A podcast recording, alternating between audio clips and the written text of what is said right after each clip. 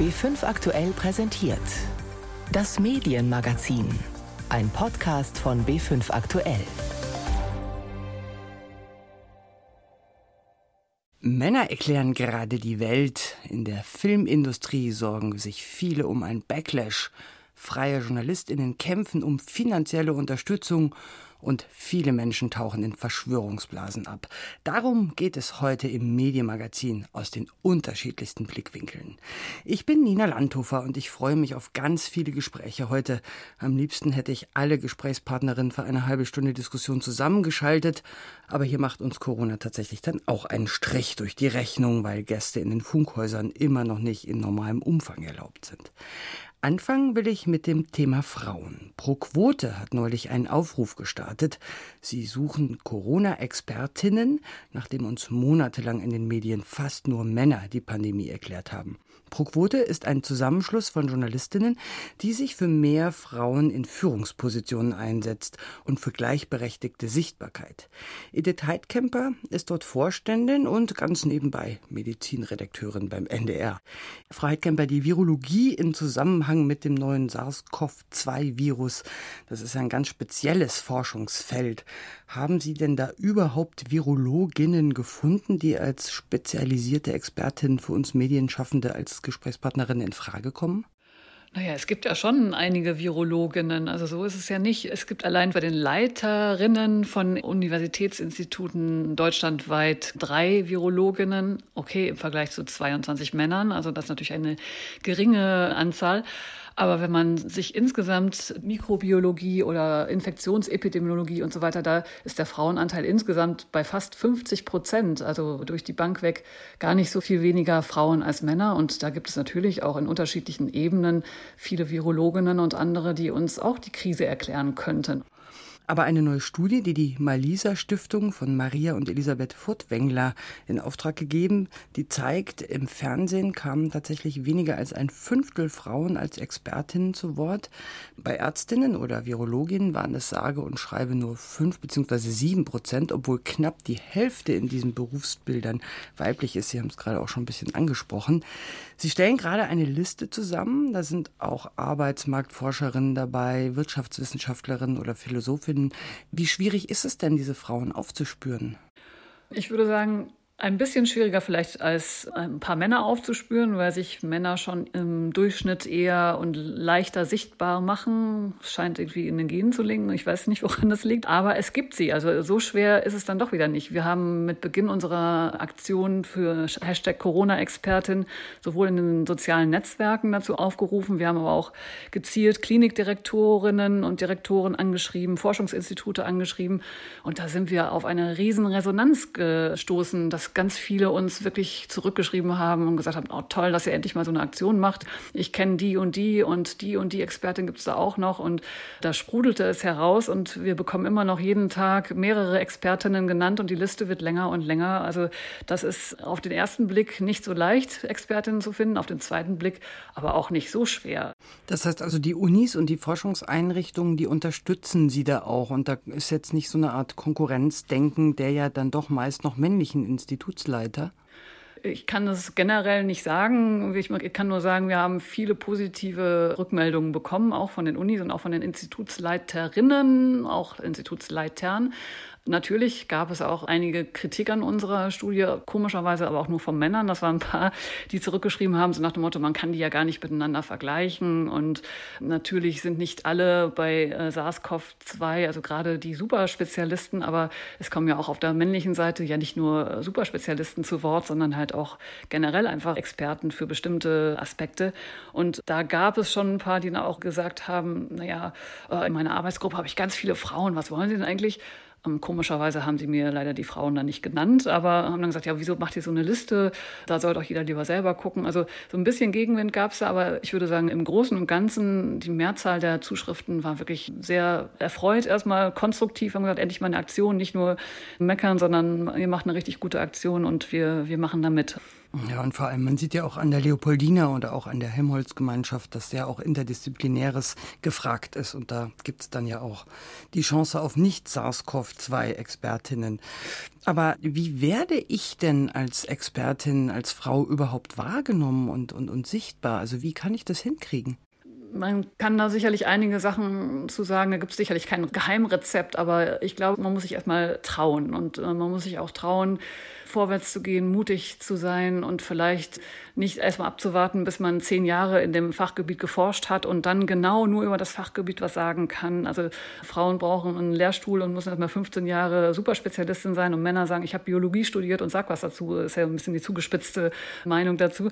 Und das darf so nicht mehr sein. Also ich denke, Expertinnen aus unserer journalistischen Sicht ermutigen, äh, meldet euch zu Wort. Wenn ihr eine Studie macht, verbreitet sie. Seid euch nicht zu schade, auch mal in der Lokalpresse was zu sagen oder wirklich auch zu sagen, wir haben das und das gemacht. Ich habe einen guten Internetauftritt. Ich nehme vielleicht auch proaktiv mal zu Medien Kontakt auf und so weiter. Also sich da nicht zu verstecken, sondern sich auch zu trauen, da was zu sagen. Weil es ist ja möglich, sie zu finden. Also jetzt in, in Reaktion auf unsere Kampagne haben wir zum Beispiel auch Kollegen gehabt vom SWR, die haben dieses 50-50-Projekt von der BBC, die ja in England versuchen, 50 Prozent Expertinnen zu Wort kommen zu lassen, haben das sozusagen für sich äh, mal ausprobiert in den ersten drei Monaten. Und da haben sie gar keine so schlechten Ergebnisse gehabt. Also sie haben zumindest bis Mitte März, also bis Corona zugeschlagen hat, hatten sie, glaube ich, 45 Prozent Expertinnen und 55 Prozent Männer gefunden. Und das sagt Edith Heidkemper, Vorständin bei ProQuote Medien. Und es gibt sie also, die Expertin, das haben wir jetzt festgestellt. Danke für Ihre Zeit. Sehr gerne. Und ehrlich gesagt, noch eine Branche kämpft erheblich gerade. Das sind die Filmschaffenden, also Regisseurinnen, Cutterinnen, Kameraleute und so fort und so fort. Und klar, weil in den letzten Wochen natürlich auch nicht gedreht werden konnte. Proquote Film setzt sich für die Gleichberechtigung und Diversität in diesem Sektor ein und hat nun einen Aufruf gestartet. Es reicht. Denn die Beobachtung ist, dass auch hier besonders Frauen unter den Corona-Einschränkungen leiden, wobei die Branche auch schon vorher in einer extremen Schieflage war. Und weil das Wiederanlaufen des Alltages noch mal komplizierter ist als etwa bei uns Journalistinnen, reden wir jetzt darüber und zwar mit Barbara Rom. Sie ist Regisseurin, Fotografin und Vorständin bei ProQuote. Hallo Frau Rom. Hallo Frau Landhofer. Frau Rom, jetzt laufen ja gerade die ersten Dreharbeiten wieder an. Erzählen Sie mal, wie muss man sich das denn wirklich so im Alltag vorstellen in Zeiten von Abstandsregelung und Mundschutz? Ja, das große Problem ist, dass es am Filmset ja meist sehr eng ist und auch da gelten ja die Abstandsregeln von mindestens anderthalb Metern und das stellt die Produktion vor große Herausforderungen. Also zum Beispiel, wenn die Tonfrau oder der Tonmann jemanden verkabelt, mit dem Mikro, dann geht halt der Körperkontakt nicht. Das heißt, dann muss halt der Ton eben geangelt werden oder die Darsteller und Darstellerinnen müssen das selber machen. Im Maskenmobil ist es eng. Die Maskenbildnerinnen, ich habe von Produktionen gehört, dass die gar nicht selber schminken, sondern dass die Darsteller und Darstellerinnen das jetzt selber machen und die Maskenbildnerin nur daneben sitzt und im Abstand und denen sagt, wie sie das machen sollen. Das kostet natürlich alles viel, viel mehr Zeit. Und gerade am Filmset ist ja Zeit das große Problem, weil es eben sehr teuer ist. Die Politik hat ja für viele Wirtschaftszweige recht schnell versucht, Lösungen zu finden. Also Kurzarbeitergeld war das eine, Einzelhandel, Gastro, große und kleine Unternehmen konnten Soforthilfen und Hilfskredite beantragen. Und auch wenn das manchmal hakt, es scheint ja so einigermaßen zu laufen, die Solo-Selbstständigen, und das sind Filmschaffende ja oft, die schienen da eher so vergessen worden zu sein. In Bayern zum Beispiel sind die Hilfsgelder für Künstler und Solo-Selbstständige sogar noch mal restriktiver, so dass tatsächlich kaum jemand in den Genuss kommt. Wo liegen denn da Ihres Erachtens die Probleme? Was bekommen Sie denn da für Rückmeldungen von Ihren Mitgliedern? Ja, das große Problem ist, dass Solo-Selbstständige und kurzfristig Beschäftigte gerade in der Kulturbranche ohnehin oft sehr prekär leben, weil der Verteilungskampf um die Aufträge ist sehr hart. Und das bedeutet eben, diese Menschen arbeiten eben vor allem für ihren Lebensunterhalt. Und die haben diese Betriebskosten gar nicht, für die man jetzt diese Hilfen einsetzen kann. Und ja, Büros oder Leasingfahrzeuge oder Arbeitsräume, die man angemietet hat und so weiter. Die meisten haben eben tatsächlich ihr Büro zu Hause in ihrer Wohnung und haben halt diese Art von Ausgaben nicht. Und ich glaube, es fehlt einfach in der Politik ein grundsätzliches Verständnis dafür, wie Solo-Selbstständige, welche Herausforderungen die haben, wie die leben und dass es eben vor allem einfach erstmal ein ganz großer Kampf darum ist, überhaupt genug Geld für den Lebensunterhalt zu verdienen. Die Kolleginnen von Pro Bühne zum Beispiel haben mal eine Erhebung gemacht und da kam heraus, dass Theaterregisseurinnen im Schnitt 10.000 Euro pro Jahr verdienen. Denn auch am Theater ist es ja sehr, sehr schwierig für Regisseurinnen, wirklich Fuß zu fassen. Sie inszenieren eben meistens auf der Hinterbühne und nicht auf der großen Bühne. Das ist ja wahnsinnig wenig. Betrifft das denn Frauen und Männer gleichermaßen? Männer haben natürlich auch hart zu kämpfen, aber auch hier haben wir diese Schieflage. Der Gender Pay Gap zum Beispiel ist ja in der Kulturbranche größer als in anderen Branchen. Kamerafrauen zum Beispiel, da gab es in der Studie von unserer Kulturstaatsministerin auch den Blick auf die Kamerafrauen und da ist der Gender Pay Gap bis 80 Prozent. Oh, Wahnsinn. Ist denn da gerade irgendwas in Sicht, dass sich doch noch etwas tut? Also man könnte ja beispielsweise jetzt eine Quote oder wenigstens sowas wie einen Nachweis zum Maßstab für Fördergelder machen, dass Produktionen Frauen gezielt fördern. Also zum Beispiel vor allem öffentlich-rechtliche Sender. Die BBC zeigt ja seit 2018, dass das hervorragend geht. Es gibt so einzelne kleine Bemühungen, aber es gibt eben nicht dieses Verständnis dafür, dass Gleichstellung und auch mehr Diversität eine große Aufgabe ist, die sich durch alle Entscheidungen hindurchzieht. Und nur wenn die Entscheiderinnen und Entscheider endlich dieses Thema wirklich setzen und sich eigene Ziele geben oder ihnen Ziele durch Quoten gegeben werden, dann wird sich was verändern. So dieser Gedanke, wir brauchen mehr Bewusstsein und dann wird sich das Stück für Stück verändern. Darauf können wir einfach nicht hoffen. Wir müssen ein Bewusstsein haben, dass Maßnahmen, die für die Gleichstellung und auch für mehr Diversität sorgen, das ist eine Querschnittsaufgabe, die sich einfach durch alle Entscheidungen und alle Maßnahmen, die gerade jetzt auch zur Krise getroffen werden, überall Teil sein muss. Das war Barbara Rom, Vorsitzende bei ProQuote Film und dazu ganz passend ihr Aufruf Es reicht der Filmschaffenden. Ganz herzlichen Dank fürs Gespräch. Sehr gerne. Frauen, das haben wir gerade schon gehört, scheinen die Verliererinnen der Pandemie zu sein. Vor allem wirtschaftlich ganz schwierig ist es natürlich auch für Freiberuflerinnen. Immer wieder haben wir hier auch über die Probleme der Medienhäuser im Medienmagazin berichtet. Zeitungen, bei denen das Anzeigengeschäft, das schon vorher schwierig war, völlig in den Keller gerauscht ist. Private Sender, denen Werbespots und Veranstaltungen weggebrochen sind. Gerade hier sind aber viele JournalistInnen freiberuflich tätig. Oft Frauen, die irgendwann mal den Hintergedanken hatten, dass man als Selbstständige Familie und Beruf besser unter einen Hut bringen kann als in einer Festanstellung. Das war zwar wohl schon immer eher eine romantische Hoffnung, die in der Realität anders aussah. Aber wie sich das Ganze jetzt mit Corona verschärft hat, das habe ich mit Carola Dorner besprochen. Sie ist Journalistin und Vorsitzende der Freischreiber. Das ist ein Verband, der sich explizit für freie JournalistInnen einsetzt. Frau Dorner, Sie haben selbst ein fünfjähriges Kind, das seit Wochen nicht in die Kita kann. Wir beide haben so ein bisschen gebraucht für dieses Interview und ein bisschen mit den Terminen herumjonglieren müssen, damit unsere Kinder, auch meine sind zum Großteil noch nicht wieder in der Schule, während dieser Zeit jetzt betreut sind und nicht in die Aufzeichnung reinplatzen. Erzählen Sie mal, wie war denn Ihr Tag heute so, also Ihr Berufstag? Also zum einen muss ich sagen, er darf manchmal schon wieder zwei Tage die Woche in die Kita gehen, weil wir sind ja auch systemrelevant aber von zwei Tagen die Woche arbeite ich nicht mein normales Jobpensum runter. Das funktioniert einfach hinten und vorne nicht. Und das wird auch auf lange Sicht nicht funktionieren. Das ist auch das, was ich bei ganz vielen freien Journalistinnen und auch bei freien Journalisten sehe. Wie war mein Tag? Tatsächlich war ich mit meinem Fünfjährigen im Zoo davor und danach und zwischendurch auch dort im Zoo auf der Bank habe ich ein bisschen gearbeitet. Also stundenweise. Und ich nehme an, der Arbeitstag ist noch nicht zu Ende. Ich werde heute Abend noch ein bisschen in die Nacht reinarbeiten. Ist das denn gerade exemplarisch für die freien Journalistinnen in diesen letzten Wochen? Ich fürchte schon. Also ich sehe ganz unterschiedliche Situationen. Also ich sehe sehr, sehr viele meiner Kolleginnen und Kollegen haben kleine Kinder, die äh, sind gerade schwer damit beschäftigt, zu beschulen, zu beschäftigen, zu bespaßen, zu trösten. Und da geht dann viel in den Abend, da geht viel ins Wochenende, da geht die Work-Life-Balance, die wir sonst schon versuchen zu halten, komplett in die Binsen und dass es unter diesen Umständen wahnsinnig schwierig ist, Aufträge zu akquirieren. Es ist sehr, sehr schwer, Auftragslagen einzuschätzen und auch zu wissen, wie sieht es eigentlich in diesem Monat und im nächsten und übernächsten mit den Honoraren aus.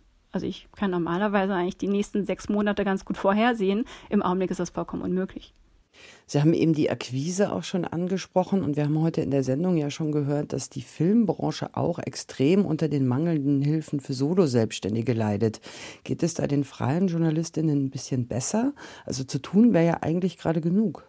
Mm, in manchen Bereichen wäre absolut genug zu tun, in anderen ist es aber nicht so. Also auf der Verliererseite waren auf jeden Fall auch Leute, die Terminjournalismus machen, die viele kulturelle Events besprechen, die im lokalen Sport Events besprechen und ähnliches. Das ist einfach mal alles komplett weggefallen. Und man kann dann auch nicht unendlich lange oder unendlich viele Hintergrundgeschichten darüber machen, was macht ein Profisportler in seiner Freizeit oder wenn er stillgelegt ist. Es gibt haufenweise Kolleginnen und Kollegen, die sehr viele Aufträge haben, das sind vor allem auch Fachjournalisten, das sind Wissenschaftsjournalisten, Wissensjournalisten, Medizinjournalisten. Die können sich zum Teil vor Arbeit nicht retten. Das bedeutet aber auch lange nicht, dass ihre Arbeitsbedingungen gut sind. Ich glaube, was in der Gesellschaft gerade ganz wichtig ankommen muss, ist, Qualität gibt es nicht umsonst. Freien Journalismus gibt es auch nicht umsonst. Gerade jetzt müssen die Leute wieder lernen, nein, zu verschenken gibt es hier nichts, weil da auch Leute von leben.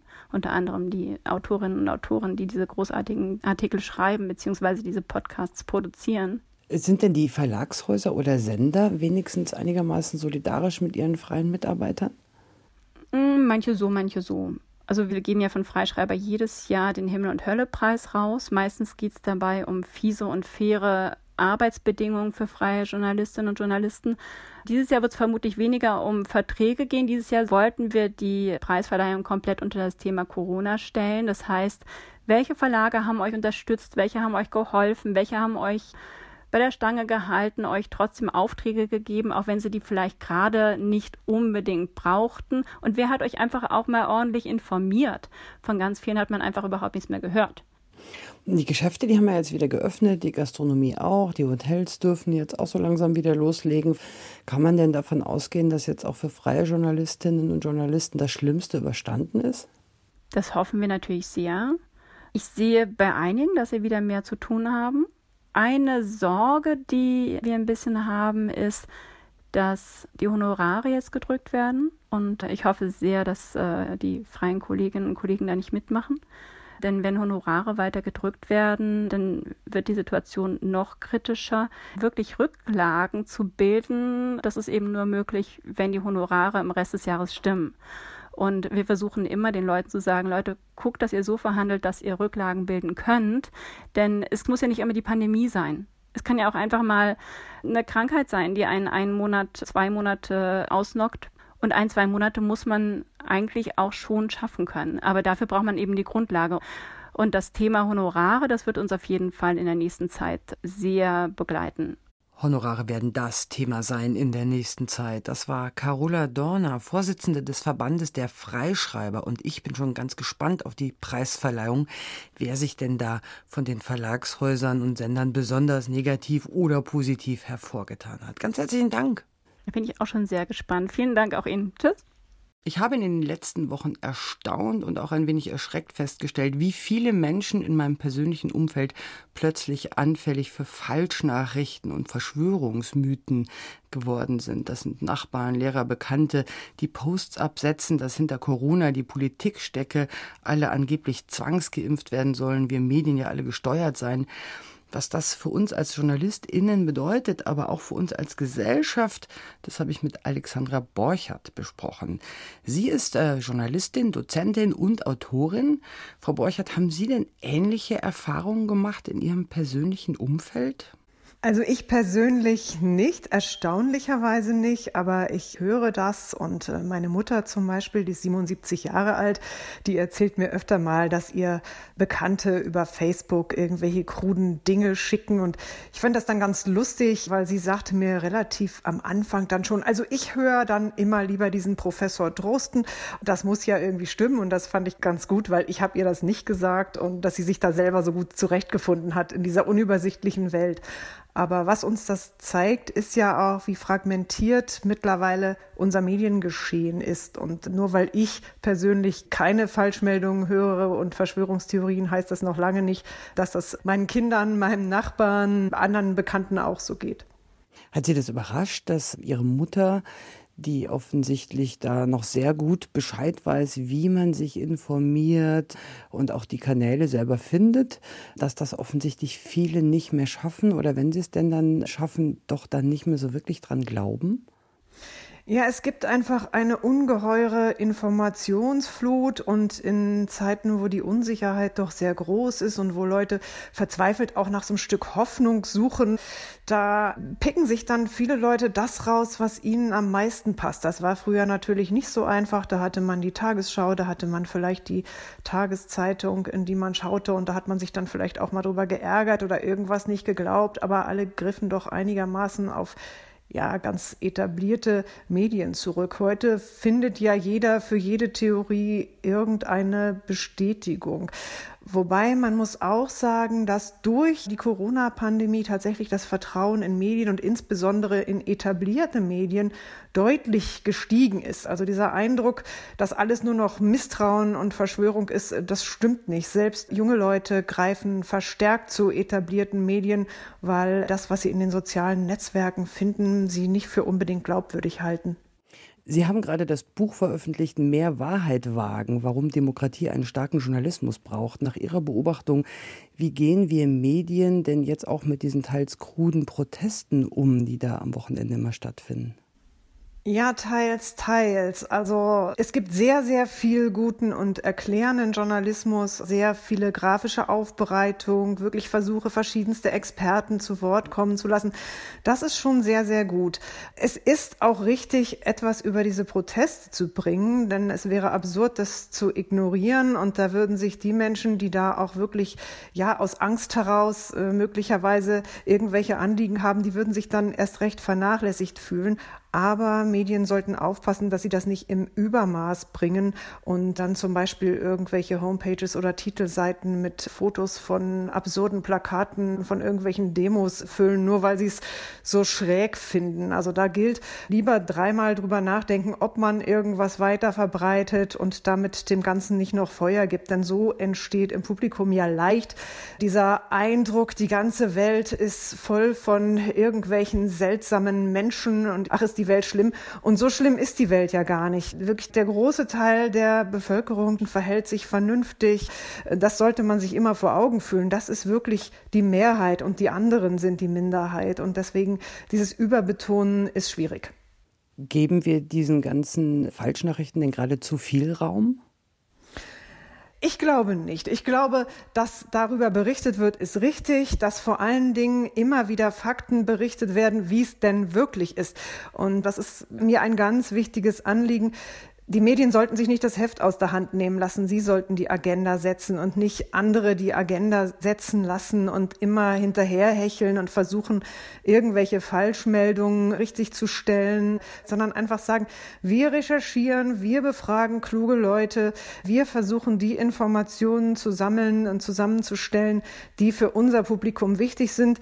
Und wenn natürlich irgendwelche Falschmeldungen auftauchen in Massen, dann kann man darüber auch berichten. Aber man sollte da nicht ja, den großen Teil des Programms damit bestreiten.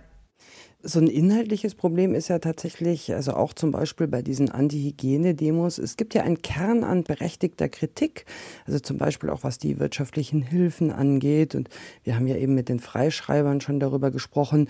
Jetzt haben wir gerade die Causa Bild-Zeitung der Virologe Christian Drosten, der einen Podcast mit dem NDR macht, der wurde von der Bild wegen seiner noch nicht veröffentlichten Studie über Kinder und Covid-19 scharf angegriffen und vorab ließ man ihm dann eine Stunde Zeit für ein Statement. Das ist ja ein wahnsinnig kurzer Zeitraum, der sehr, sehr unüblich ist im Journalismus.